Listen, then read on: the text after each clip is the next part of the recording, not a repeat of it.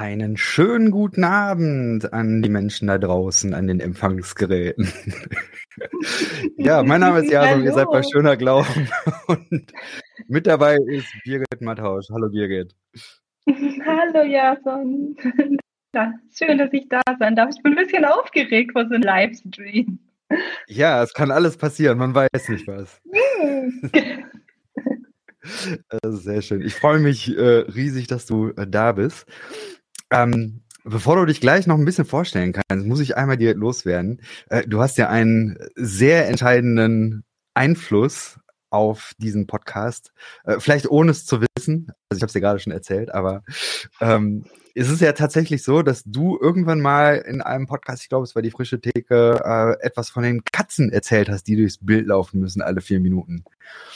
Ähm, und als ich äh, in der Genese war, hier den Podcast irgendwie so ein paar Leuten zu schicken und hör mal und kann man das so machen und so. Und ich gesagt, ja, ist ein bisschen lang und muss doch ein bisschen was zwischendurch passieren. Und dann kamen eben die Katzen, die durchs Bild laufen müssen. Also die Kategorien hier, die sind auf deinem Mist gewachsen, wenn man so will. Vielen Dank dafür.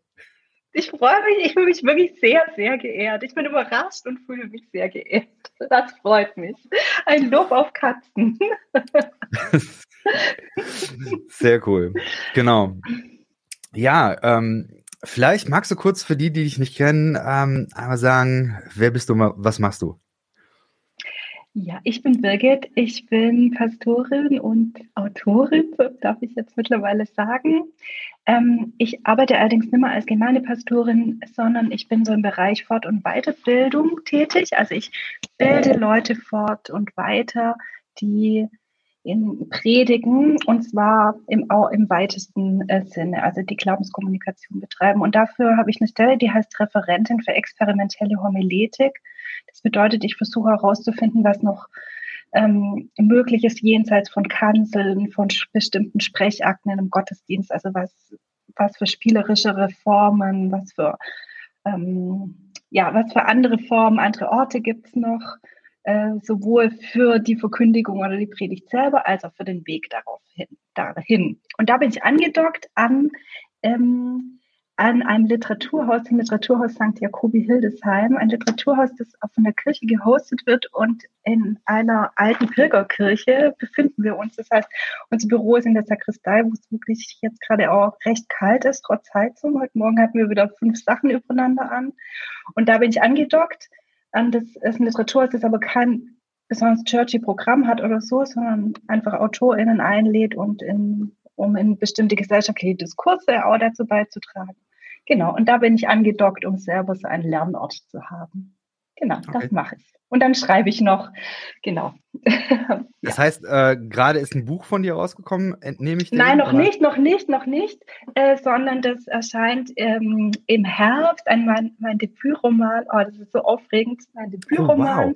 erscheint im Herbst bei Klett-Cotta, also zur Frankfurter Buchmesse und das ist gerade wahnsinnig aufregend, weil die zweite, jetzt hat meine Lektorin die zweite, zweite Überarbeitung oder Anmerkung geschickt, dann jetzt demnächst kommen die ersten Entwürfe fürs Coverbild und so in diesem Literaturbetrieb hat es alles einen sehr langen Vorlauf. Also meine Literaturagentur hat es vor letztes Jahr im Sommer äh, eben da hat sich entschieden, welcher, welchen Verlag wir nehmen und genau, jetzt basteln wir daran rum, die tolle Lektorin und ich.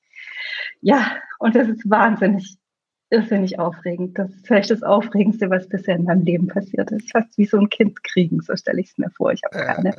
Ja. Ah, spannend. Kurz, äh, also bevor wir hier online gegangen sind, saß ich tatsächlich noch ähm, an äh, ein Buch, was ich demnächst rausbringe. Ich bin nämlich auch gerade in der Lektoratsschlaufe.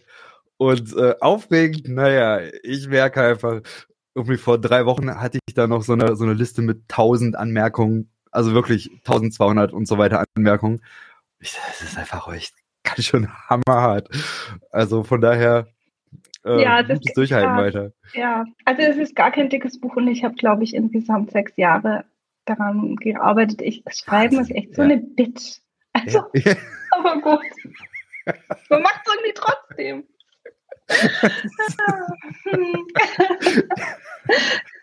Bestes Zitat, auf jeden Fall. Ach, mega. Ähm, wir starten mal mit der ersten Kategorie. Die da heißt Vermutlich.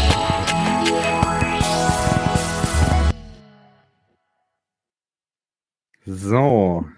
Es hat im Internet. Gespannt. Ja, du bist gespannt, ich auch. Ich habe äh, noch gar nicht reingeguckt.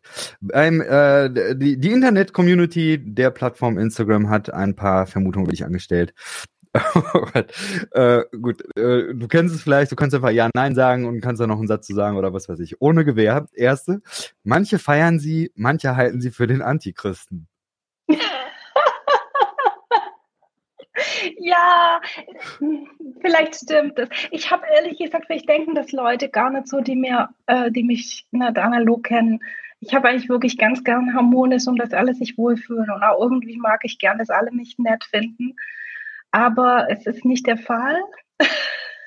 Und meine Therapeutin hat mir beigebracht, dass es wohl grundsätzlich so sei, dass ein Drittel der Leute einen super geil findet, ein Drittel einen super scheiße und einem Drittel ist mir egal.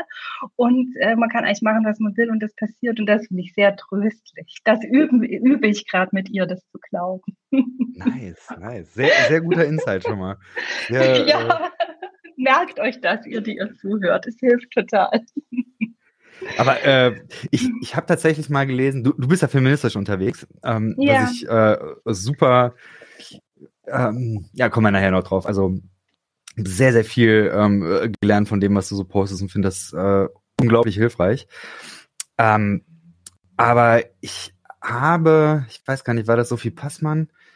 Ähm, ich bin mir nicht ganz sicher, aber ich habe jedenfalls einmal so diesen, diesen Kommentar gehört, so sinngemäß, ähm, du kannst heute eigentlich über, was weiß ich, queer sein oder über Rassismus oder sonst was, kannst du schreiben, was du willst, kriegst du auch ein bisschen Gegenbild, aber wenn du äh, was über Feminismus machst, dann kriegst du richtig die Hucke voll.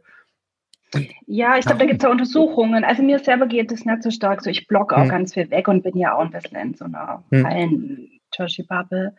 Aber da gibt es eine Untersuchung, also da gibt es sowas, da haben Leute eine, eine, eine, Seite aufgestellt und hatten so ein kleines, so ein kleines Chat-Bot-Ding, wo man so Fragen stellen konnte. Weißt du?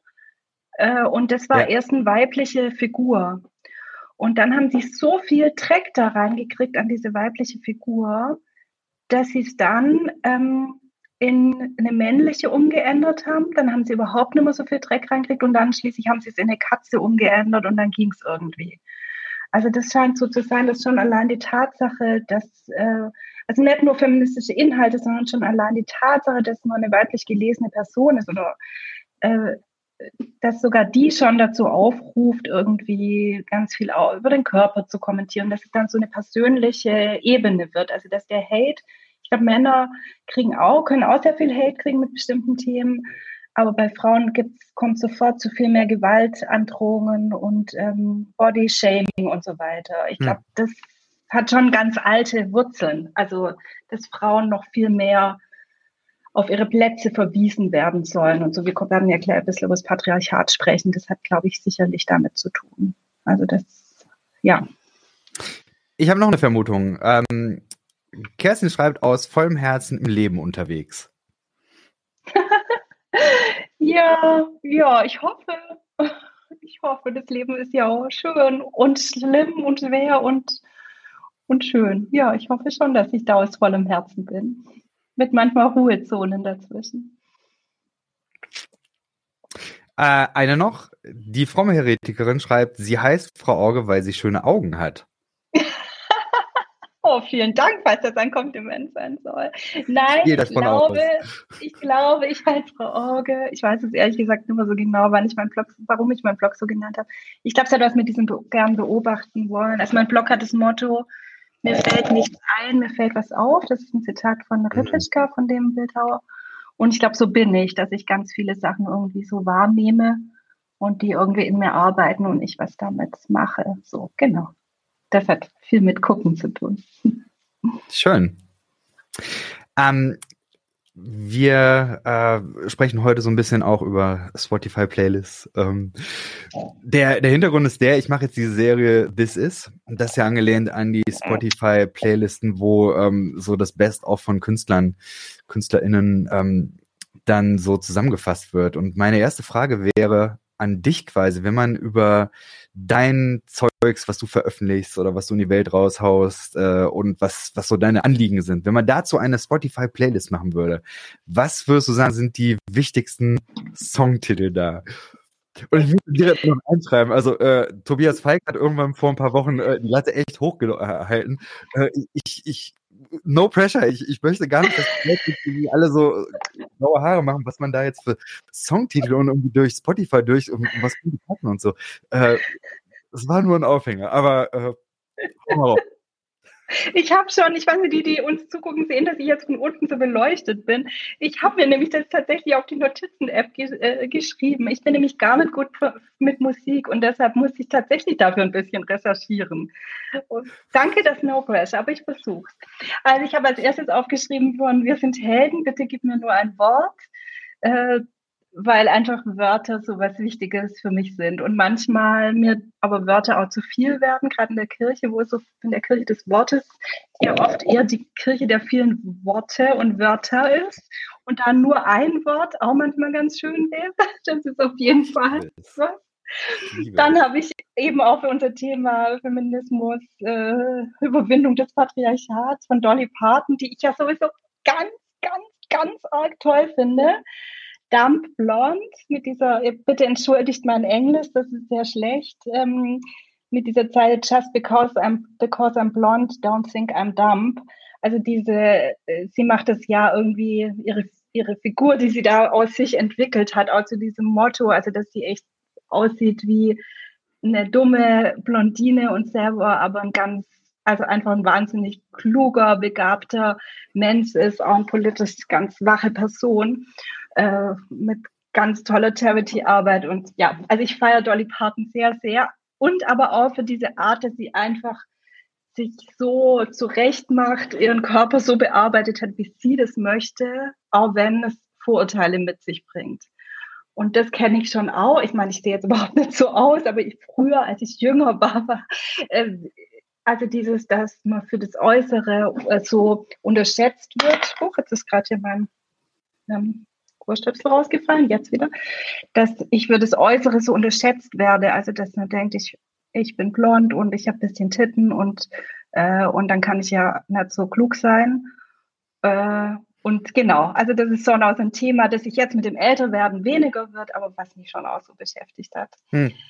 Dann habe ich noch gefunden von Form Brim ein älteres Lied, ich glaube so 2015 oder so. Und das heißt Die große Verschwulung, zweiter Titel, Baby, ich habe Genderwahn. Und es ganz tolle Textzeilen drin, zum Beispiel der wunderbare Satz, Coolness ist ein Unterdrückungsinstrument. Coolness ist ein Unterdrückungsinstrument. Das stimmt doch. Und dann wird eben so, diese, der Text spricht so davon, äh, was, was Männer alles tun soll, aber vom Prinz singt dann eben, es ist mir egal, ich widme mich wichtigeren Fragen, zum Beispiel, ob mein Nagellack rechtzeitig trocken ist. Und das finde ich auch ein ganz tolles, tolles Motto, also sich nicht vorschreiben lassen irgendwie äh, von, vom Patriarchat, vom Mainstream, von wem auch immer, was wichtig ist, sondern selber Dinge wichtig finden. Und daran muss ich oft denken, also dass, dass ich keine Lust mehr habe, meine Zeit mit manchen Debatten zu verbringen und dass es sich wirklich in der Zeit ich lieber Dschungelcamp gucke und warte, dass mein Nagellack trocken wird. Und da habe ich mehr davon. genau, das ist auch noch was. Und dann ähm, habe ich ein Guilty Pleasure, nämlich österreichische Innenpolitik. Ich finde das einfach ich weiß, dass es auch sehr ein Mann von mir ist, das so von außen zu betrachten mit diesem gemütlichen Abstand. Aber es ist einfach so sehr unterhaltsam, so sehr. Und auch gruselig und auch ein bisschen eine Voraussage, was vielleicht danach dann in Deutschland passieren wird. Und da wäre natürlich der Titel dazu von Reinhard Fendrich, Tango Corrupti. Hm. Das, das wäre so die Auswahl. Ich habe noch zwei theologische Sachen, aber vielleicht genügt es jetzt erstmal. Mach die theologisch noch, die würden mich ja, auch interessieren. Äh, also ich habe noch von Leonard Cohen You Want It Darker Hineni. Also Leonard Cohen finde ich überhaupt natürlich einen ganz wunderbaren ähm, äh, Künstler. Und in diesem You Want It Darker Hineni ist dieses Ich bin hier und du bist hier dieses gebrochene und sehnsüchtige Gottesbild, finde ich wirklich wahnsinnig ergreifend, ja. Und dann noch von Dota, die ja auch so toll ist, äh, du musst ja, dich nicht ja. messen. Das, ja. ja. Dota ist so, hat ganz großartige Texte und du musst dich nicht messen. Das ist so ein, also das ist irgendwie mein, irgendwie mein Lied, das beste Lied zur Rechtfertigungslehre. Besser als ein feste Burg, würde ich sagen. Ich, ich glaube, ich glaube, ich äh, werde eine Spotify-Playlist äh, für die Serie hier äh, ansehen. Das ist eine mega coole Titelwahl. Vielen Dank dafür. ich danke dir dafür, dass du mich dazu gezwungen hast, das zu machen. ja, sehr schön. Ach, äh, stark. Ähm, hatte gerade noch eine, eine äh, Rückfrage, aber ist egal. Ähm, stellen wir mal ein, wie würdest du Patriarchat definieren? Naja, das Patriarchat ist die, erstmal die Herrschaft der Männer über alle anderen Geschlechter, würde man heute sagen. Früher hätte man vielleicht über die Frauen gesagt, über alle anderen Geschlechter. Und ganz genau ist natürlich auch die Herrschaft des Vaters, also des einzelnen alten Mannes, der, der die Macht hat über den Rest ähm, der Welt. Also über die Frauen, die Kinder, die Hausangestellten, also die Ehefrauen, die Kinder, die Hausangestellten, ähm, die Sklaven, die Tiere und alles. So, das wäre dieses alte Patriarchat. So. Und dazu gehört natürlich auch eine bestimmte Ordnung der Welt, also die einfach das Männliche über das Weibliche ordnet, was ich, ja, so. So mal kurz gesagt. Ist ja die Frage, ob das gerade überhaupt noch stattfindet. Es gibt ja auch die These, dass Patriarchat eigentlich schon zu Ende ist und jetzt das Fratriarchat begonnen hat, also die Herrschaft der Brüder. Also dass es nicht mehr diesen einzelnen alten Patriarch gibt, der äh, herrscht und dafür aber auch die Ordnung einhält und dafür sorgt, dass die Ordnung herrscht und dass die ihm Untergebenen beschützt werden, sondern dass es wir jetzt in einem Fratriarchat sind, wo eigentlich ähm, die, die Söhne sich untereinander bekämpfen vielleicht oder miteinander verbrüdern äh, und jeder aber nur noch nach sich letztlich guckt. Also dieses Buddy, Best Buddies, äh, weil ja so ein öffentliches Patriarchat zumindest jetzt in unserem Land jetzt auch eigentlich nicht mehr möglich ist. Es wird sich kein, wir werden, niemand wird mehr gewählt, äh, der, der völlig offen sagt, dass äh, Frauen weniger, also weniger Menschenrechte haben sollten oder sowas. Das Ganze findet ja viel verklausulierter statt. So, das wäre vielleicht so mein Einstiegsdefinition. Vielleicht mal so als Seehilfe. Ähm, von dieser Definition ausgehend, wo kann man Patriarchat oder die abgewandelte Form davon, die heutige Version davon, wo kann man die sehen? Ähm, ja, die ist eben verklausulierter, als äh, sie noch zu meinen Lebzeiten sogar hat sich das schon verändert, aber noch mehr von meiner Mutter oder meiner Großmutter auf mich.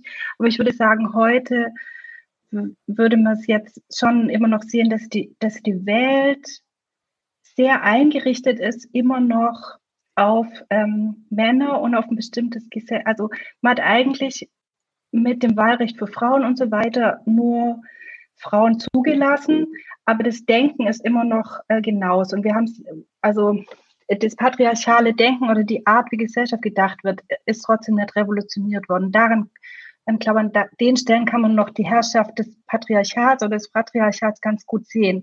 Zum Beispiel, dass Care-Arbeit überhaupt nicht mitgedacht wird. Das haben wir jetzt in der Corona-Pandemie total gesehen. Also, dass äh, im Zweifel dann Frauen äh, die unbezahlte Care-Arbeit in der Familie übernehmen, dass sie wieder weniger erwerbstätig sind, deshalb ähm, weniger die, öf die öffentlichen Debatten mitbestimmen, deshalb wir auch auf eine riesige Welle an Frauenarmut äh, zugehen, also auch Frauen, die ihr Leben lang erwerbstätig waren, trotzdem weniger verdienen oder vor allem in Berufen die schlechter bezahlt werden. Ich glaube, daran kann man das wirklich ganz gut sehen. Diese Einrichtung der Welt auf eine eigentlich männliche Biografie, ähm, wo, ähm, wo sowas wie schwanger werden können eben überhaupt nicht mitgedacht ist. Wir haben das ja bis hin auch in der Medizin, also dass bestimmte Medikamente nur an männlichen Körpern, an männlichen weißen Körpern sogar nur getestet werden. Mhm. Äh, äh, und, und äh, zum Beispiel diese, diese Dummies, die, die bei, bei, um, bei Unfallsimulationen verwendet ja. Mhm. werden, sind an männlichen Körpern orientiert Und deshalb kann es sein, dass in Autos Sicherheitssysteme sind, die viel mehr auf männliche, die viel mehr männliche Körper schützen als weibliche Körper. Das ist total krass, wenn man sich das vorstellt. Hm. So, da an solchen Sachen, glaube ich, sieht man es sehr stark. Und eben, dass, eben, dass bestimmte Themen, die weiblich konnotiert sind, in Debatten nicht so vorkommen. Ich finde Care-Arbeit immer, also unbezahlte Care-Arbeit immer ein riesiges, äh, riesig gutes Beispiel. Also hm. Menschen, also unbezahlte Care-Arbeit wird großenteils von Frauen übernommen äh, und kommt in gesellschaftlichen Debatten deshalb kaum vor, weil die, die sie machen, einfach so erschöpft sind, dass sie sich nicht mehr in die gesellschaftlichen Debatten einbringen können. Mhm. Das ist jetzt eine Neuerung, dass wir, dass wir eine Außenministerin haben, die kleine Kinder hat. Das ist zum ersten Mal. Das gab es nicht. Und ich hoffe, dass sowas zum Beispiel was ändert. Ja. Äh, was war der Fachbegriff da? Female Fatigue, glaube ich, oder? Ja, ja. Und die, der Franziska Schutzbach hat ja ein Buch geschrieben, Die Erschöpfung der Frauen. Und da ist nicht nur die unbezahlte Care-Arbeit, sondern auch, dass Frauen oder nicht-Männer die ganze Zeit Anpassungsleistungen bringen müssen, um in einer total männlich konnotierten Welt zu bestehen. Also gerade in der universitären Welt hat man das ja äh, total. Also dass ich, dass, äh, dass, dass ich zum Beispiel so lange gedacht habe, ich bin ein bisschen dumm, also siehe diese Dolly Parton-Titel, äh, ich bin ein bisschen dumm, habe ich ganz lange an der Universität gedacht, hat ja auch ganz viel damit zu tun, ähm, dass ich es nicht geschafft habe, mich an diese männliche Art zu kommunizieren, nämlich so dominant zum Beispiel auch zu, äh, zu äh, kommunizieren oder mir so stark meinen Platz äh, in Diskussionen zu schaffen. Äh, das ist mir zum Beispiel nie gelungen, weil ich einfach überhaupt nicht dazu erzogen war. Hm. Jetzt bin ich eine ältere, ältere Dame, aber das, daran, glaube ich, kann man zum Beispiel auch ganz gut was sehen. Ja, gerade kam noch ein Kommentar rein. Ich weiß nicht, ob du da noch darauf reagieren möchtest. Hier, ja, ähm, ich sehe es gerade. Unbezahlte Care-Arbeit kann einen auch ganz schön isolieren. Das könnte einen auch noch von den Debatten abhalten. Absolut, absolut. Also ich meine, man sieht es ja gerade, also was für eine Lobby haben bitte Menschen mit kleinen Kindern? Eine scheiß Lobby, gar keine. Und ich glaube, das liegt daran, dass sie eben so erschöpft sind, dass sie dass sie abgehalten werden, in, sich in Debatten, also in Debatten, die sich selber betreffen, aber auch in andere. Ja. Und da ist der Gap wohl anscheinend zwischen Frauen, die Kinder haben, und allen anderen. Also ich ohne Kinder wäre es schon viel privilegierter. Mich in, also warum, ich habe jetzt auch heute Abend Zeit, hier läuft kein Kind rum, um das ich mich kümmern muss, ja. Im Moment ist meine Mutter nicht so alt, dass ich sie versorgen muss und deshalb kann ich jetzt mit dir äh, podcasten und natürlich habe ich auch stundenlang Zeit, um mir über was weiß ich was alles Gedanken zu machen. Das hätte ich in einer anderen Lebenssituation gar nicht. Mhm. Ja. Ähm, machen wir mal den Sprung zur Kirche, zur Glaubensbubble.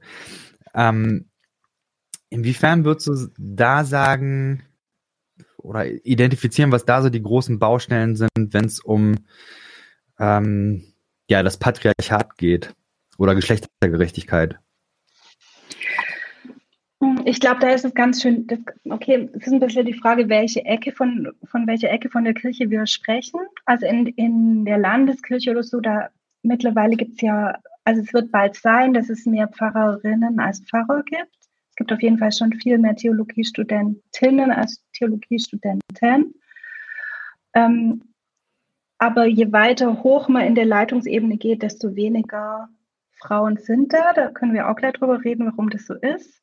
Das ist eine. Und dann gibt es natürlich auch noch irgendwelche Subkulturen, wo noch ein ganz offenes Patriarchat herrscht, also wo deutlich gesagt wird, Männer und Frauen sind verschieden. Also man sagt, man sagt da auch in diesen Kreisen jetzt nicht mehr, Frauen sind weniger wert, sondern sie sind verschieden und haben verschiedene Arbeitsbereiche und sowas. Und deshalb muss die Frau zu Hause sein und der Mann draußen in der Wildnis und so. Aber das sind ja kleinere Subkulturen. Interessanter finde ich eigentlich die, das, was in den großen, also in den mainstreamigeren Ecken der Kirche äh, passiert, weil da eben dieses Verdeckte da ist. Also eigentlich, wir haben teilweise auch Quotierungen, wir haben Kirchenvorstände, die fast nur noch aus Frauen bestehen, ähm, weil ja Religion hauptsächlich über Frauen auch weitergegeben wird. Auch Gemeinden sind hauptsächlich mitarbeitende Frauen und trotzdem herrscht eine Theologie vor, die immer noch wahnsinnig männlich äh, geprägt ist.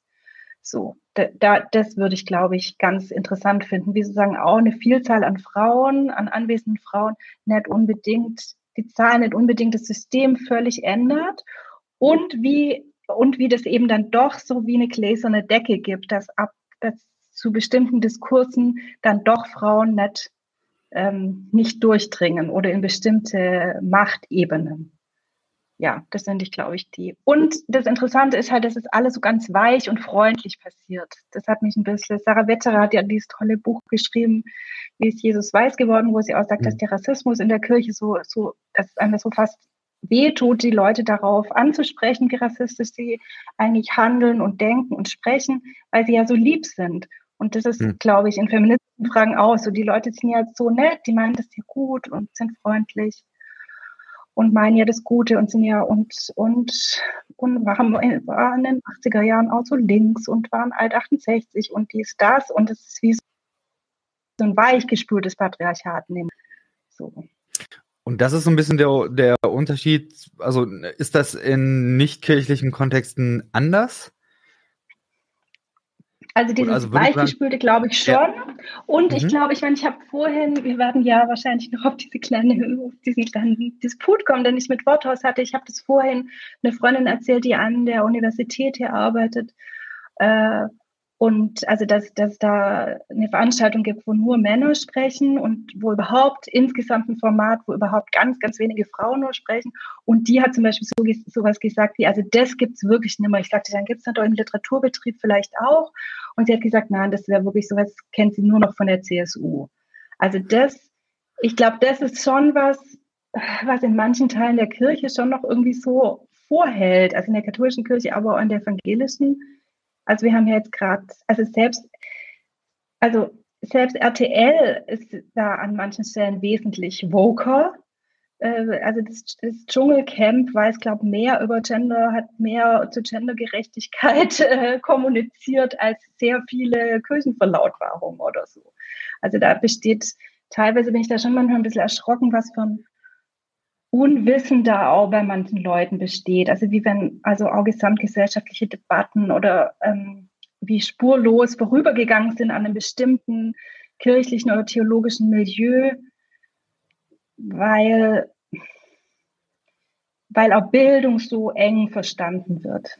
Ich glaube, es hat auch was damit zu tun. Also Leute, die einfach das glauben, dass das Buch das Höchste ist und so und die dann manche, also Debatten, die auch die Digitalisierung mit sich gebracht haben, irgendwie überhaupt in der Lage sind wahrzunehmen.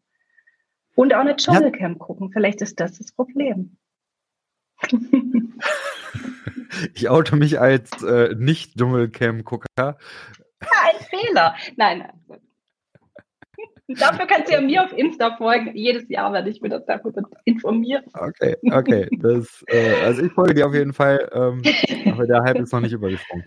Äh, lass, uns, lass uns den Disput aufrollen. Die nächste Kategorie. Meme der Woche.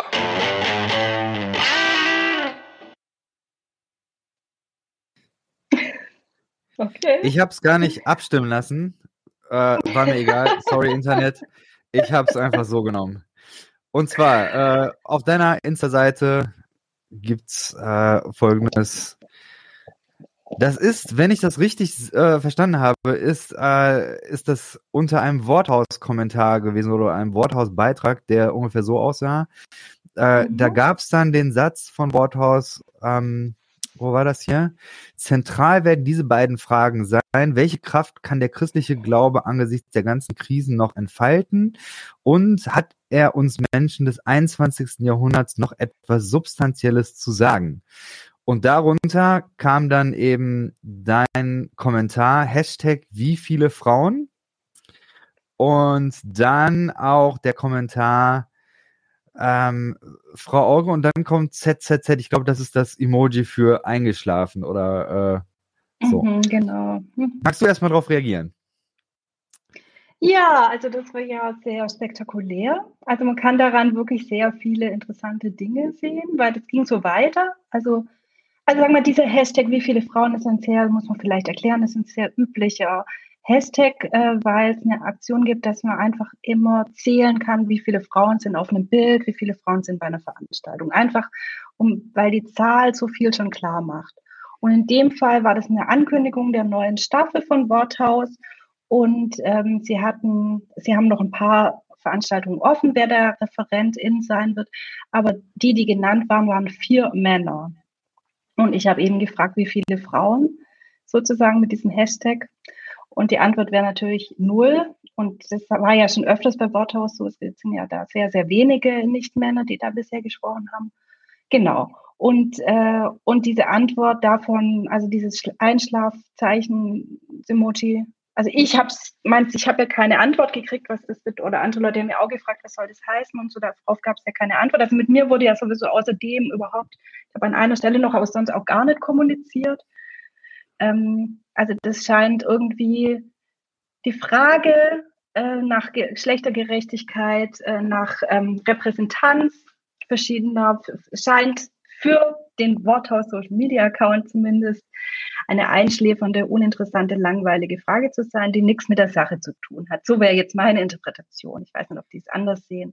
Aber auf jeden Fall war das eben, ich finde, das, das Weitere war auch noch ganz interessant, also diese absolute Nicht-Kommunikation mit mir, was mir schon mal mit Worthaus so ging.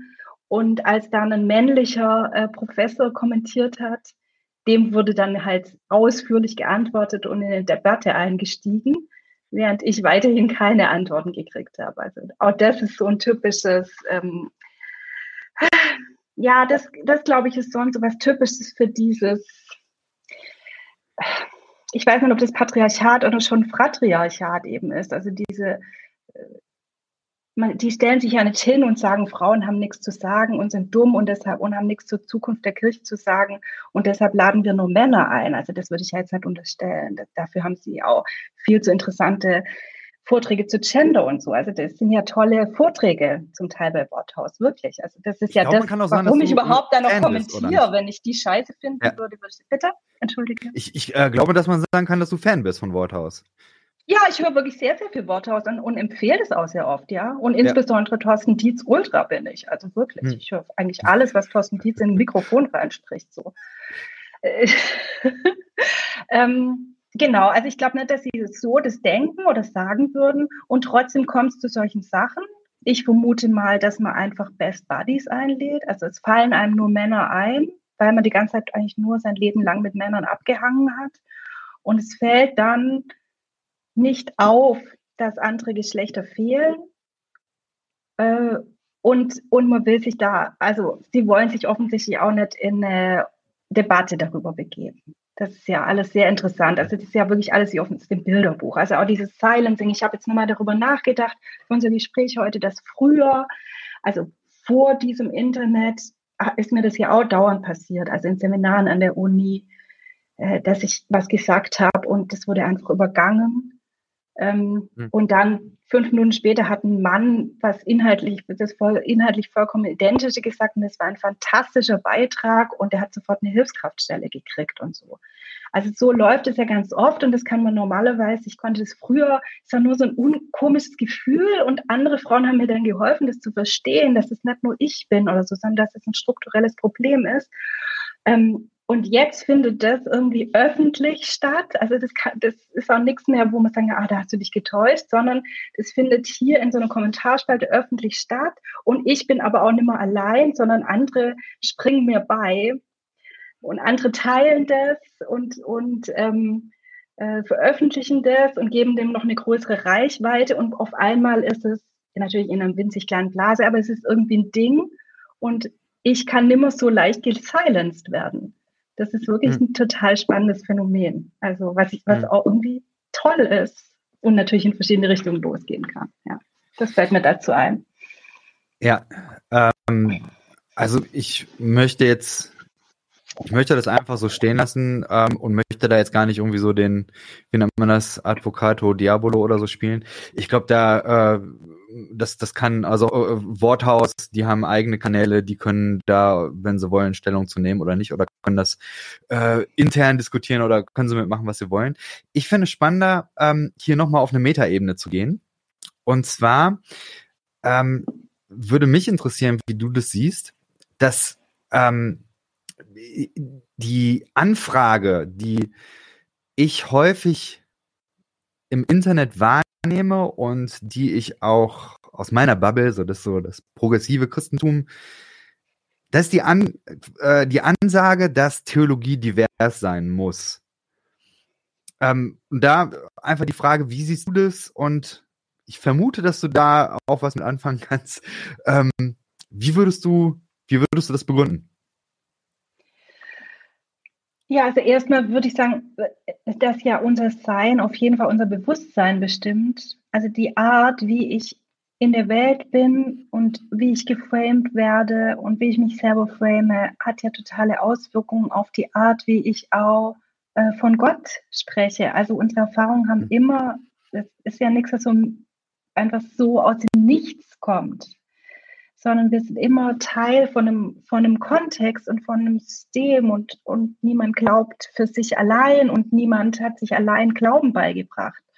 Und deshalb spielt, glaube ich, die A, also spielen, glaube ich, solche Identitätsmerkmale, die einfach und dazu äh, eine große Rolle und Geschlecht ist eben ein wahnsinnig, oder Gender ist eben ein wahnsinnig wirkmächtiges, also Identitätsmerkmal. Also sobald wir auf die Welt kommen, wird, oder schon vorher, wird uns in der Regel ein Gender zugewiesen. Das ist einfach sehr wirkmächtig und, und wirkt sich deshalb bisher noch sehr stark auf unser Sein in der Welt aus. Und dann würde ich als Christin und als bibeltreu, also besonders als bibeltreue Christin, auch sagen, dass ja die biblischen Texte selber äh, aus sehr diversen Perspektiven schreiben. Also es könnten ja. natürlich mehr diverse Perspektiven sein, es sind natürlich ein sehr also ein Buch aus dem Patriarchat, aber ähm, also wir haben vier Evangelien, wir haben zwei Schöpfungsgerichte. Das bedeutet doch, dass unsere Religion, und zwar in beiden Testamenten, das nahelegt, dass wir verschiedene Perspektiven brauchen, um uns dem Phänomen mhm. Transzendenz, ähm, guten Leben für alle, GOTT, auch Jesus, Heiliger Geistkraft und so weiter zu nähern. Und wenn ich jetzt nur eine Perspektive oder eine Art in der Welt zu sein, nur denen die Möglichkeit gebe, darüber zu sprechen und Theologie zu treiben oder nur diese Art von Theologie ein Forum gebe, ist es eben eine totale Verengung von Theologie. Und ich glaube auch, dass Gott damit in ein Kästle gesperrt wird. Da bin ich mir ganz sicher, dass uns da ganz viel an Theologie auch entgeht, wenn wir das verengen. Ja, das wäre meine Antwort. Ich finde die äh, großartig. Ähm, vielen Dank auch dafür. Ähm, was würdest du sagen, ähm, was geht Theologie verloren, wenn man in dieser ja, eher ja, männlich reduzierten Perspektive bleibt? Ich glaube, da, glaub, da gibt es ganz vieles. Ich meine, wir haben das alleine in den exegetischen Fächern ja in den letzten Jahrzehnten, glaube ich, wahrgenommen. Also ähm, Irmtraut Fischer, die ja auch mal bei Worthaus, die ganz, ganz tolle Vorträge bei Worthaus übrigens hat. Übrigens habe ich sie empfohlen. Ähm, ich, ich, vielleicht haben sie auch noch andere Leute empfohlen, aber ich habe sie auch empfohlen äh, an Worthaus.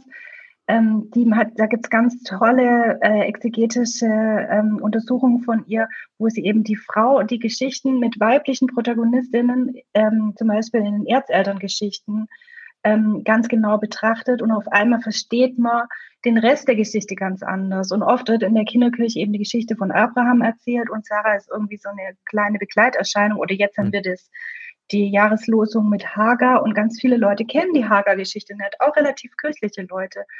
Ähm, und was allein da schon möglich ist oder, oder, oder die Geschichte von Ruth und Naomi queer, äh, aus, aus, queer theologischer Perspektive zu lesen. Also allein, was uns alles in der Heiligen Schrift entgeht, wenn wir nur mit einer Perspektive drauf gucken, ist ja krass. Also da ist so viel drin. Also das war auch ein Teil, also von meinem Glauben sind diese Zugänge wahnsinnig wichtig. Wenn in dem Heiligen Buch nur Texte stehen würde, würden über Leute, die ganz anders in der Welt sind als ich, dann wäre das wirklich schwierig für mich, äh, zu dieser Religion zu gehören. Also allein das ist schon ein Anfang.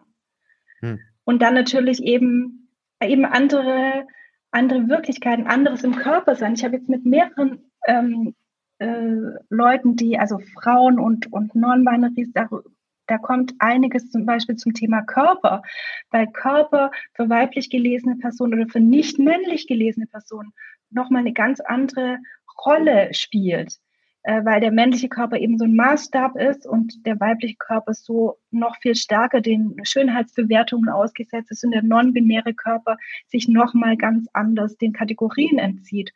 Und und jetzt haben wir einen Gott, der Körper geworden ist in Jesus Christus.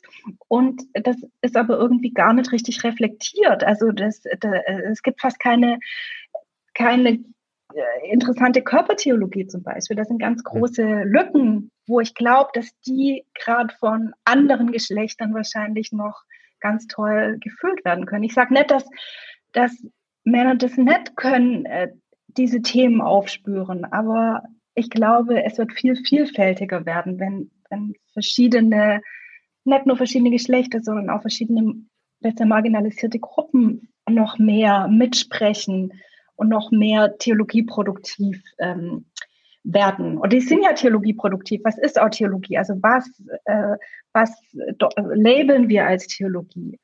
Auch all diese Fragen. Ja. Mhm. Ja, mich erinnert das an äh, eine Diskussion über äh, Fachbegriff Metapolitik. Ähm, also diese Idee, dass es ein Koordinatensystem gibt, in dem sich bestimmte Gespräche abspielen. Bestimmte Themen, die überhaupt auf die Tagesordnung kommen. Bestimmte, also im wissenschaftlichen Bereich wäre es wahrscheinlich dann, äh, wofür wird überhaupt Geld ausgegeben? Äh, worüber werden Arbeiten geschrieben? Ähm, worüber werden Lehrveranstaltungen äh, gemacht? Worüber werden Bücher äh, geschrieben und so weiter? Ich habe ähm, jetzt äh, vor äh, ein, zwei Jahren habe ich äh, dieses äh, Buch, ich glaube, Einführung in postkoloniale Theologie oder so war, äh, mhm. heißt das, Kohlhammer UTB oder irgendwie so. Mhm. Ähm, und da gibt's ein Artikel drin oder ein, ich weiß nicht, ein Kapitel gibt's drin von einer Doktorandin, die gesagt hat, sie hätte jetzt in ihrem Doktorprogramm über postkoloniale Theologie irgendwie was geforscht, dazu veröffentlicht und so weiter. Und wer danach von ihrem Doktorvater oder von irgendwelchen anderen Professoren, ähm, also nicht gegendert, äh, irgendwelche Professoren wären an sie herangetreten und hätten gesagt, ähm, jetzt hätte sie ja äh, das Zeug gemacht, ob sie denn jetzt nicht mal was Richtiges machen wollte. So irgendwie systematische Theologie oder sowas. Wo ihm auch deutlich wird, also postkoloniale, postkoloniale Theologie ist ja jetzt nochmal ähm, glaube ich, deutlich neuer als jetzt ähm, äh, äh, feministische Theologie. Aber auch da zeigt sich einfach, es gibt eben bestimmte Themen, die gelten als äh, Mainstream oder als dafür kann man Geld ausgeben, das ist angesehen, dafür kriegt man Professuren und, und so weiter. Und andere eben, ja, kannst du machen, wenn du eben nichts werden willst, so ungefähr. So, ja. Und deswegen, äh, also das äh, erinnert mich gerade nur daran, aber ähm, vielleicht nochmal als, als Anschlussfrage. Ähm, das Ganze, das ist ja jetzt nicht einfach nur, also jetzt sei es jetzt bei Worthaus, aber ich finde, Worthaus ist jetzt einfach nur mal ein, ein Beispiel dafür, für ein größeres äh, Thema. Und, und ich glaube, das, das sind ja irgendwie systemische Zusammenhänge, da, das sind Strukturen, das ist ja nicht einfach eine, eine irgendwie einzelne Menschen, die eine gewisse Einstellungen haben, sondern das ist, das ist größer. Ähm, wie, wie siehst du das oder hast du da noch Gedanken zu? Ja, auf jeden Fall. Wenn jetzt die, die äh, das später als Podcast hören, haben jetzt hat ich habe die ganze Zeit genickt bei dem, was du zu ja. diesen postkolonialen Fragen. Also das genau so ist es. Es geht auch, es geht auch um Ressourcenverteilung und so. Also ich, ich habe noch zu einer Zeit studiert, als ich Examen gemacht habe, 2004 in Tübingen, war es verboten, als ähm, Zulassungsarbeit ein feministisch-theologisches Thema zu haben. Es war Ach, verboten. Krass, ja. Es galt als nicht examensrelevant, weil keine Wissenschaft. So, also ich habe ich hab 14 Semester studiert, ich in, an drei Fakultäten, ich habe insgesamt zwei Professorinnen kennengelernt. Also hm. das, ich, jetzt bin ich zwar Jahrgang 75, aber ich bin jetzt an vollkommen uralt. Ja, ja, ich glaube eben, dass ja, das sind äh, strukturelle Fragen. Das sind und das macht das Ganze natürlich noch komplizierter, wenn wir jetzt sagen können, das ist der eine blöde alte Sack, eine alte weiße Mann und den ignoriere ich jetzt weg, dann wäre das ja, ja, dann kann man sich ein bisschen über den lustig machen. Aber die, aber diese strukturellen Fragen sind ja viel, viel stärker, dieses gegenseitige. Ähm, ich glaube, es gibt jetzt auch so Untersuchungen, dass Freundinnenschaften eine große Rolle spielen in Karriereplanung und so. Und einerseits ist ja toll mit Netzwerken und ich empfehle auch die, die ich schätze. Natürlich. Aber wenn, wenn dann bestimmte Kreise immer unter sich bleiben, das könnte zum Beispiel sowas sein, so eine Struktur.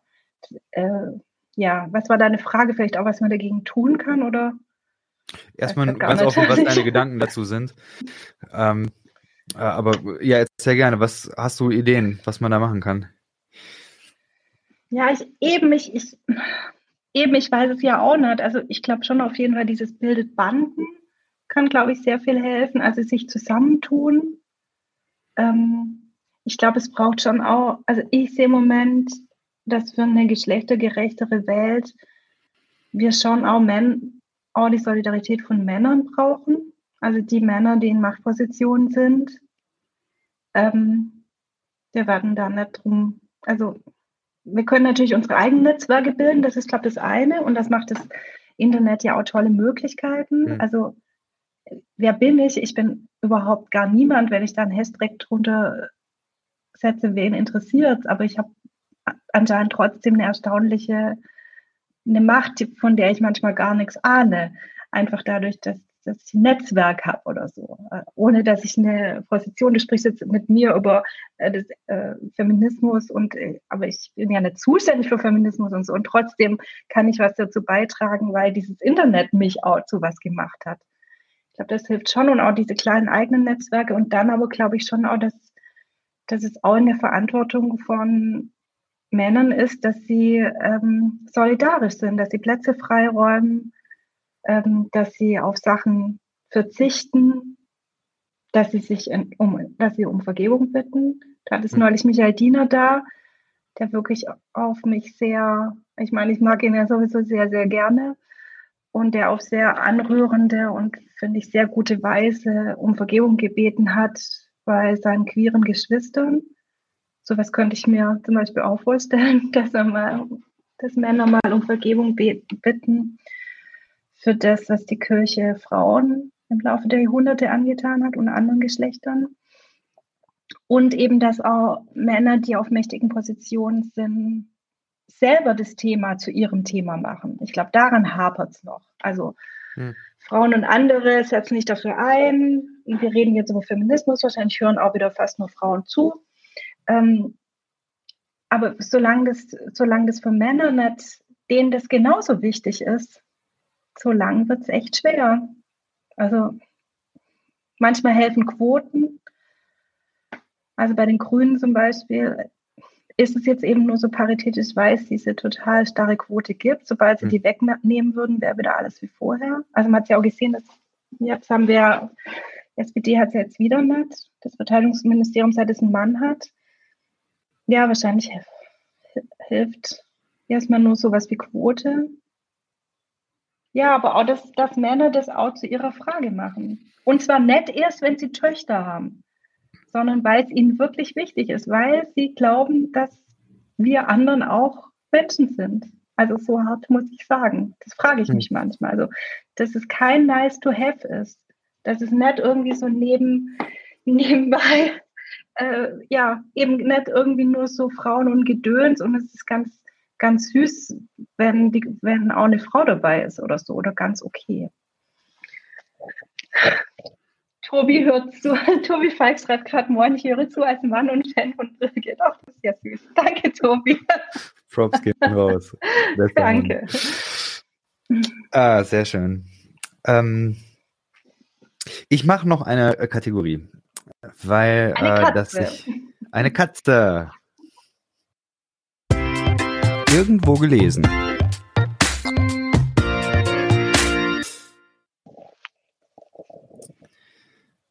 So, und zwar,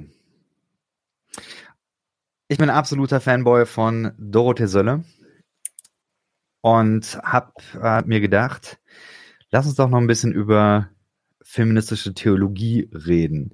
Ich lese mal vor, sie hat in dem Buch äh, Gott denken, ähm, Einführung in die Theologie, das ist ein unfassbar gutes Buch, Ist äh, eins meiner absoluten Lieblingsbücher. Ich glaube, kommt in die Top 3. Ähm, da hat sie folgendes geschrieben: Es kann uns kein höheres Wesen retten, weil die einzige Rettung die ist, Liebe zu werden. Solche Hoffnung auf Macht, auf den Eingriff einer allmächtigen Überlegenheit und Unantastbarkeit hat die Menschen schon immer betrogen. Gott ist nicht die Verlängerung unserer falschen Wünsche, nicht Projektion unserer Imperialismen. Ist natürlich jetzt ein bisschen aus dem Kontext, aber äh, genau, erste Frage an dich, ob du da Gedanken zu hast und ob du darauf reagieren möchtest. Also erstmal finde ich, oh, jetzt ist das Zitat wieder weg. Ich kann ja nochmal ähm, drauf an. Also erstmal finde ich es total spannend, dass du es rausgesucht hast. Mir fällt natürlich sofort ein, dass Dorothee Sölle nie einen Lehrstuhl gekriegt hat. Und das hatte auf jeden Fall mit ihrem Geschlecht zu tun. Ähm, und dann finde ich daran ja ganz spannend, dass da ja ein anderes Gottesbild als das des allmächtigen, Antistrupp würde sagen, des großen Zampano vorkommt. Mhm. Und warum hast du das für Feministisch? Ich würde mal zurückfragen, warum hast du dieses Zitat ausgewählt? Für mich das, was ich bei Dorothee Sölle sehr stark finde, ist, dass sie Macht anders sieht. Also für sie ist eben dieser imperialistische höchste Herrscher ist ein patriarchales Gottesbild. Und in ganz, ganz vielen ihrer Texte ist sie dabei, dieses Gottesbild zu äh, zusammenzuboxen. Weiß nicht, ob man das so nennen kann. Sie, äh, sie, sie nimmt ja kein Blatt vom Mund, sie ist knallhart und geht so weit, glaube ich, dass sie sagt, diesen Zampano, den gibt's nicht und deswegen ist sie, ähm, was dieses Gottesbild angeht, ist sie Atheistin. Hat ein anderes ähm, Buch geschrieben, ähm, der, der Titel äh, weiß ich jetzt nicht mehr, aber da geht's um so ein Gedicht und am Ende endet dieses Gedicht sogar damit, dass sie sagt, sie, sie betet für Menschen, dass dieser Gott, dieser, dieser höchste Chef, dass der geht und, und dass er endlich geht und nie, niemals wiederkommt. So, und das ist eine Sache, das äh, beschäftigt mich sehr, weil, äh, oder ich habe das gefressen. Also das ist tatsächlich eine Sache, ähm, äh, das habe ich sehr, sehr stark verinnerlicht, dieses, diese Vorstellung, dass es da einen großen Gott gibt, der über allem thront und der alle Fäden in der Hand hält und der quasi so der, der Patriarch über dem Patriarch ist, dass es den nicht gibt, dass das ein falsches Gottesbild ist. Das habe ich sehr, sehr ähm, verinnerlicht. Und deswegen ist Dorothee Sölle für mich eine der, der großen Lehrerinnen. Ja, so, das ist mal zusammengefasst.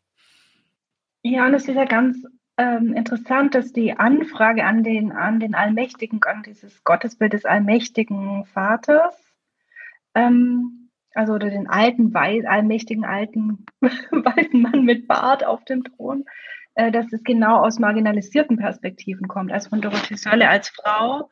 Und mir fällt auch dieses wunderbare Buch Gottesbegriff nach Auschwitz, was für meine theologische Biografie wahnsinnig wichtig war, von Hans Jonas ein. Ja, ja, auch. Wo ja, er eben aus jüdischer großartig. Perspektive das, äh, diese Allmacht in Frage stellt oder letztlich auf die Allmacht Gottes verzichtet, hm. um weiter an Gott glauben zu können.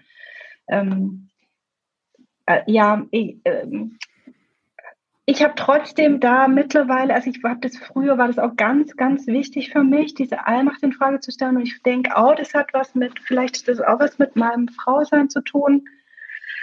Muss ich gerade noch ein bisschen drüber nachdenken.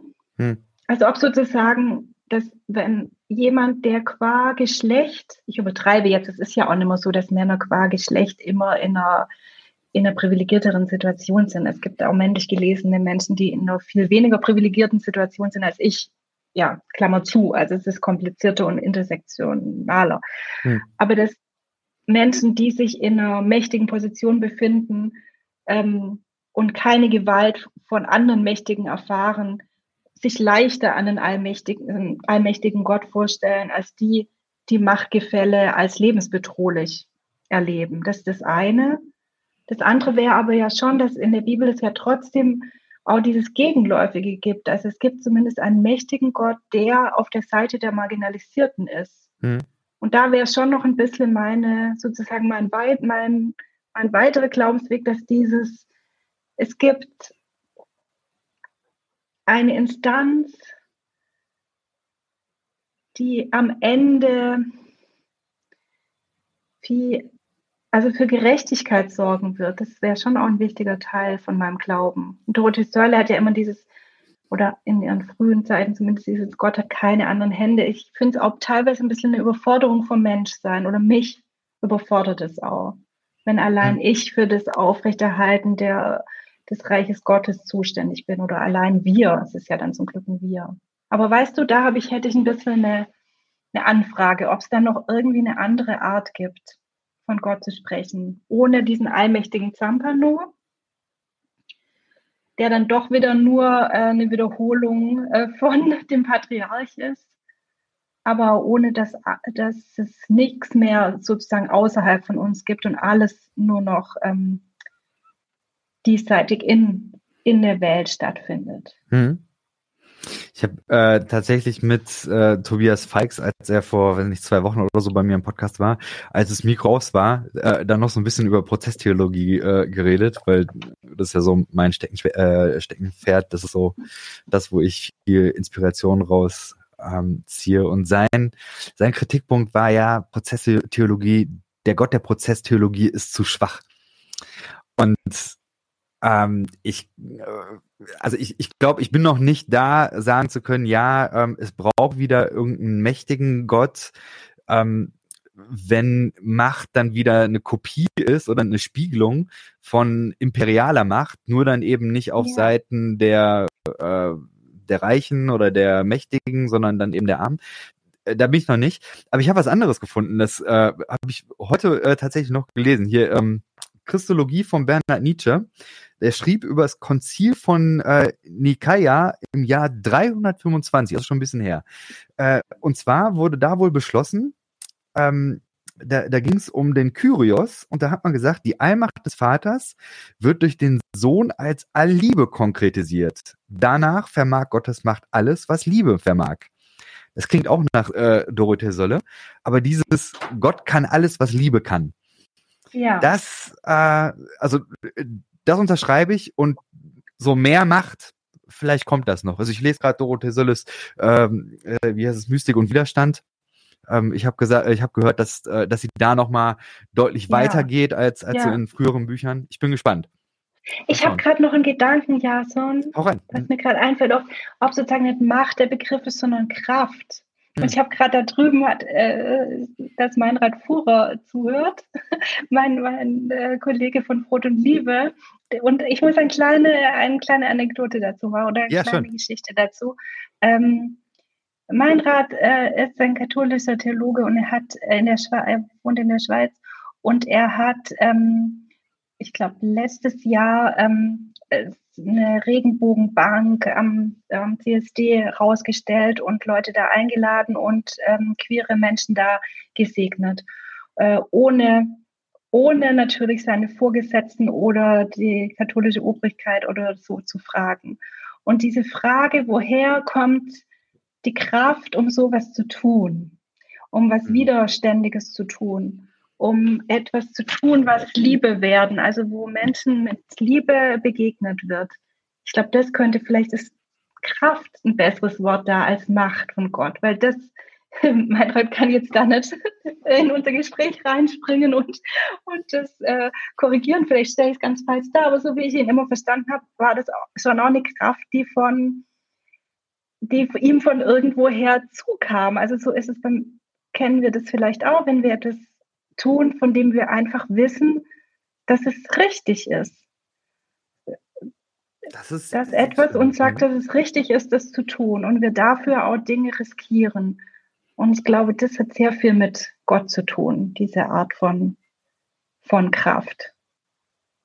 Das ist der Grund. Und die kommt, also die auch marginalisiert, und, hm. und das haben ja marginalisierte Gruppen, aus marginalisierten Gruppen kommt ja oft so was Kräftiges, was jetzt mit Out in hm. Church war. Das jährt sich ja jetzt ein Jahr. Das ist ja irre, was da Okay, Meinrad sagt, Kraft findet er richtig gut. Hm. Dann habe ich es gut weitergegeben, ja. Hervorragend. Hervorragend. Ey, ich danke dir, dass ich da gerade drauf kam, vom, vom Formen der Gedanken beim Reden. Das ist toll. Vielen, vielen Dank. Ah, das, das, äh, das ergibt Sinn. Ich glaube, das, das kann ich so, das kann ich so mitnehmen. für mich. Vielen Dank dafür. Ich mache mal äh, die Dorothee Solle eben aus. Ich glaube, eine Sache würde ich gerne noch fragen. Ähm, dazu machen wir die letzte Kategorie.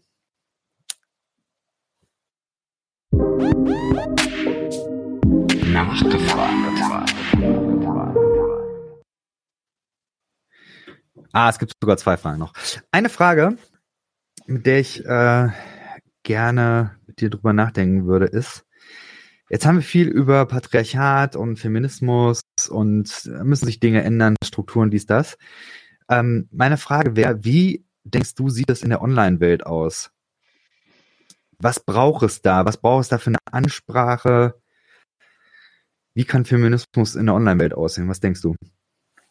Also ich glaube, ich finde es ganz wichtig, eigenen Content zu machen, also sich nicht nur in Abgrenzung zu irgendwas zu mhm. befinden. Das finde ich bei allen Themen, die ich wichtig finde. Das ist ganz, ganz wichtig, ein eigenes Storytelling, eigene Narrative zu haben. Also nicht zu sagen, die sind ja so scheiße und so kann es ja nicht weitergehen. Also das muss man, das werde ich gleich auch besser zu sagen, dass man mhm. das, glaube ich, auch an manchen Stellen muss. Aber eben davon zu sprechen, warum gibt mir feministische Theologie Kraft? Also warum, was bedeutet mir das? Welche Möglichkeiten entstehen dadurch? Wie, wie wird der Glaube dadurch stärker und wie komme ich damit besser durchs Leben? Also ich, ich würde jeden Tag verrückt werden, weil ich, wenn ich dann diese Kategorie, diese Denkkategorien hätte, die Feminismus und feministische Theologie mir zur Verfügung gestellt hätten und davon was zu teilen. Und das muss nicht immer Bam sein, sondern das ist ja auch subkutan. Also wie du gerade, du hast jetzt von Dorothee Sölle auch nicht ein Zitat gebracht, wo äh, Männer und irgendwas vorkam, sondern das spielt sich ja auch in ganz anderen theologischen Kategorien ab. Das finde ich, glaube ich, sehr wichtig, diesen eigenen Content zu machen. Dann das mit dem Verbünden, mit dem Bandenbilden, das habe ich ja schon gesagt. Und ich glaube eben nicht nur Banden zwischen Frauen, sondern zwischen allen Geschlechtern, zwischen denen, die ja, die irgendwie eine gutes Leben für alle wollen. Also die, hm. ja, ich habe genauso viele, also ich habe auch ganz viele mich total tolle, stärkende Verbündete, die, die Männer sind oder die äh, non-binär sind oder ja, und die mich inspirieren und von denen ich lerne. So. Und ich glaube, ab und zu sollte man vielleicht dann doch mal, wenn, wenn ich glaube, es gibt so Ecken auch von, von digitaler Kirche oder von ChristInnen im Netz, wo ich denke, naja, das bringt auch nichts mehr, wenn ich da was sage. Also das sind solche, ich nenne das Subkulturen. Ähm, da, da erreiche ich jetzt auch nichts. Mhm. Aber vielleicht gibt es Leute, die da noch einen Draht dazu haben und die können was erreichen. Und vor allem, wenn, wenn bei denen, deren Arbeit ich schätze, deren Arbeit ich eigentlich schätze und von denen ich glaube, dass sie wichtige Arbeit machen, wenn die blinde Flecken nicht merken oder wenn die Leute einladen, ähm, die sexistisch sind, die durch äh, rassistische oder Nähe zu rechten Positionen und so mir aufgefallen sind, dann sage ich schon was. Aber ich pflege, also, ja, aber ich bin da wirklich auch nicht der Weisheit letzter Schluss, wie man gesehen hat. Eigentlich braucht es schon noch mehr so Mittlertypen. Und ich kann mit manchen Leuten, mit denen man vielleicht noch über was reden könnte, da wäre bei mir der Ofen aus. Und umso mehr freue ich mich dann, wenn andere Menschen das Gespräch suchen. Also, und da würde ich mir manchmal von manchen christlichen Protagonisten, gegendert, ähm, mehr wünschen. Also wenn jemand wie Johannes Hartl eingeladen wird zum Beispiel, oder sein oder er als wichtiger Theologe gefeiert wird, da würde ich mir manchmal wünschen, also wenn man ihn als Gesprächspartner einlädt, dass man dann zum Beispiel auch mal nach seiner seinen Einstellungen zu Gender mal nachfragt und das eben nicht nur so ein ach nicht so schlimm, aber sonst sehr klug wäre. Also mhm. da, das wünsche ich mir an und ich glaube, deshalb nerv ich an manchen Stellen auch dann doch die vor allem Männer, von denen ich glaube, dass die, dass da noch Luft nach oben wäre und dass die aber eigentlich das mhm. Potenzial hätten, das zu ändern. Mhm. So. Ja, hey. Äh, was denkst du, was man tun kann? Ach, ich, äh, ich äh, finde, es ist komplex. Also eine Sache, die ich ähm, denke, ist, dass bestimmte Inhalte nicht unwidersprochen sein dürfen. Also wenn was weiß ich, es hat vor einiger Zeit hat's äh, einen Internetmenschen gegeben, einen YouTuber, der irgendwie gesagt hat, ja, in der Bibel steht eben Kinderschlagen ist okay oder soll man machen, also müssen wir es auch machen. So, und das sind Dinge, wo ich denke, da muss widersprochen werden. Diese ganzen ähm, ja, Fälle jetzt, äh, was weiß ich, wo irgendwelche Leiter mit Machtmissbrauch und mit, äh, was weiß ich, dann äh, irgendwelchen sexuellen Missbrauchgeschichten, das gab es jetzt ja auch äh, so stark in, in, in der evangelikalen Bubble, wo ich eben stärker herkomme. Und da, ich habe das Gefühl, dass man da häufig dann eben auch lieber sagt, so, weiß nicht, Willow Creek kann man eben ganz gut auch weitermachen, ohne dass man äh, die Dinge mal beim Namen nennt öffentlich. Und dann ist es eben in, im deutschsprachigen Bereich, so wie ich das wahrgenommen habe, so ein kleiner 365 Grad Podcast von äh, Freunden von mir, die dann eben die Recherche machen und die Sachen raushauen. So und das feiere ich absolut. Ich finde, dass äh, dass es diese Arbeit unbedingt geben muss, wo ähm, wo Dinge beim Namen genannt werden.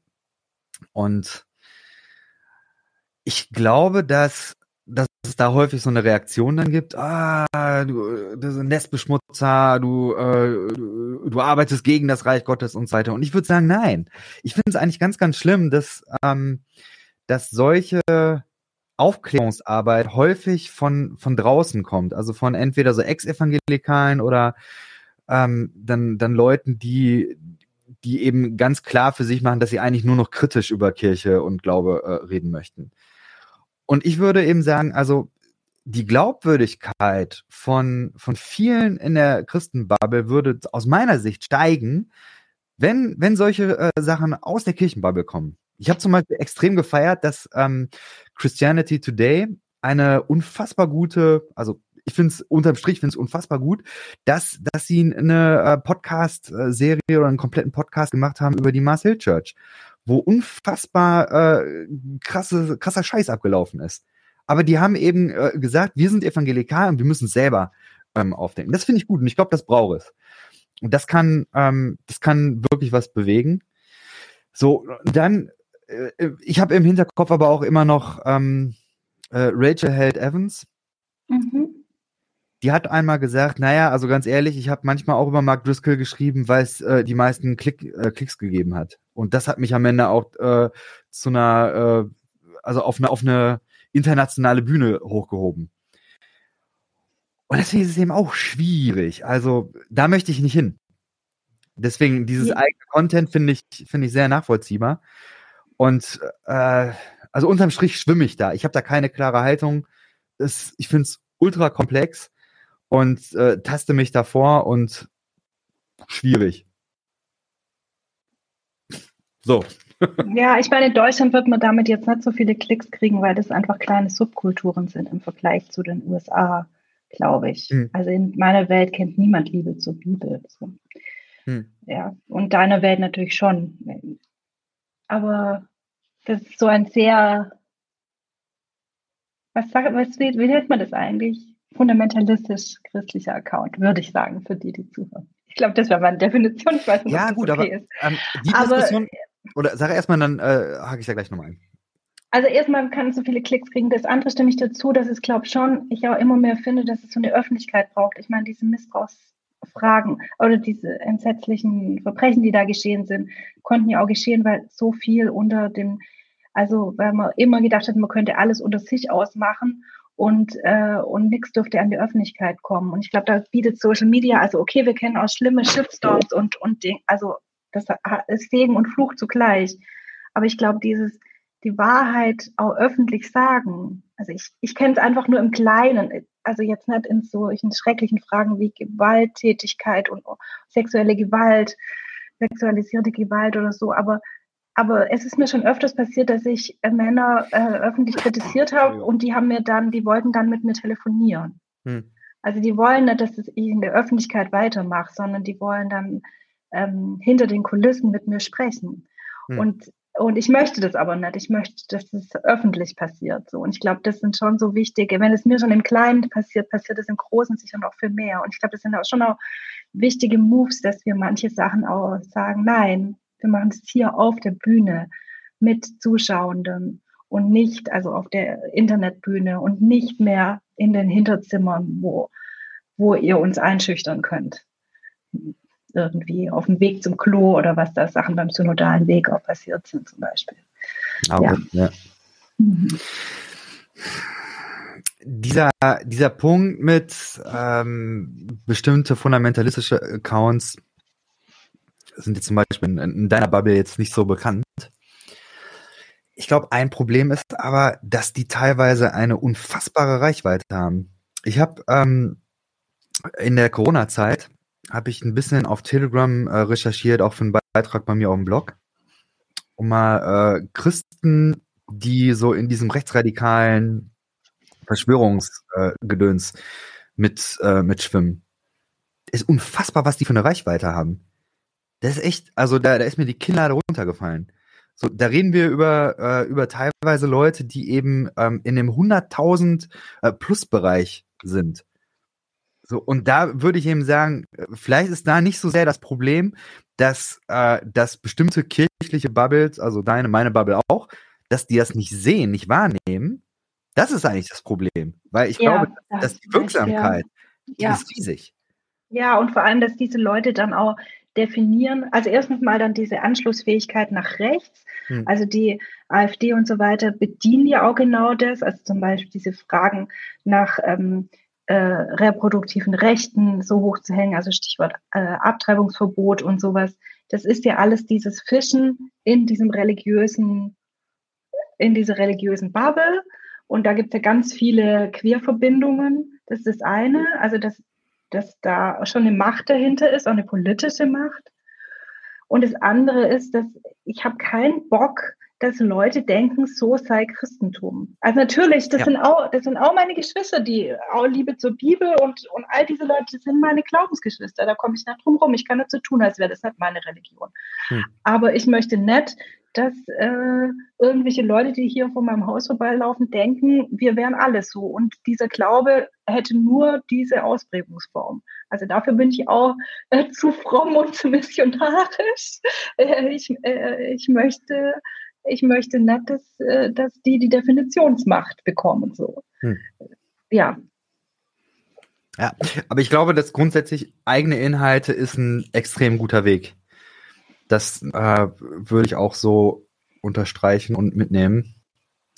In jedem Fall möchte ich die Gelegenheit nochmal äh, nehmen und dir Danke sagen dafür, dass du eben auch an verschiedensten Stellen äh, Tacheles redest und da auch, ähm, ja, ich weiß nicht, ob man es so sagen kann, aber dich unbeliebt machst, irgendwie in, in die, in dieses, wie nennt man das? White, White Fragility ist, glaube ich, der englische Begriff. Wie würde man das auf Männer nennen? Ja, Male Fragility gibt es ja auch. Ich habe so eine Tasse, wo Male Tears draufsteht, also männliche Tränen. Ja. Die, nämlich, die könnte ich eigentlich mal wieder raussuchen, diese Kaffeetasse. ja, diese, ja, das ist manchmal so. Da, danke, dass du das sagst, ja. So, das, äh, ich will jetzt hier nicht als die Oberfriedenstaube bekommen, aber wie gesagt, ich habe es eigentlich gern harmonisch. Ich habe eigentlich gern, dass Menschen sich wohlfühlen und nicht angegriffen und safe mhm. und so. Aber irgendwie geht manchmal, glaub mein, mein Idealismus und mein Gerechtigkeitsbedürfnis ist dann wiederum an der Stelle stärker als mein Harmoniebedürfnis. Manchmal. Und bei so, solchen Themen eben schon. Ja. Danke auf jeden Fall, dass du hier auch ähm, Position bezogen hast und deine Gedanken mit uns geteilt hast. Ich habe viel daraus mitnehmen können. Und ja, danke für deine Zeit auf jeden Fall. Ich danke dir, Jason, und danke für deine interessanten Fragen. Und danke fürs Zuhören, denen, die zugehört haben. Genau. Dann, wir machen ein Komma und bis demnächst. Tschüss.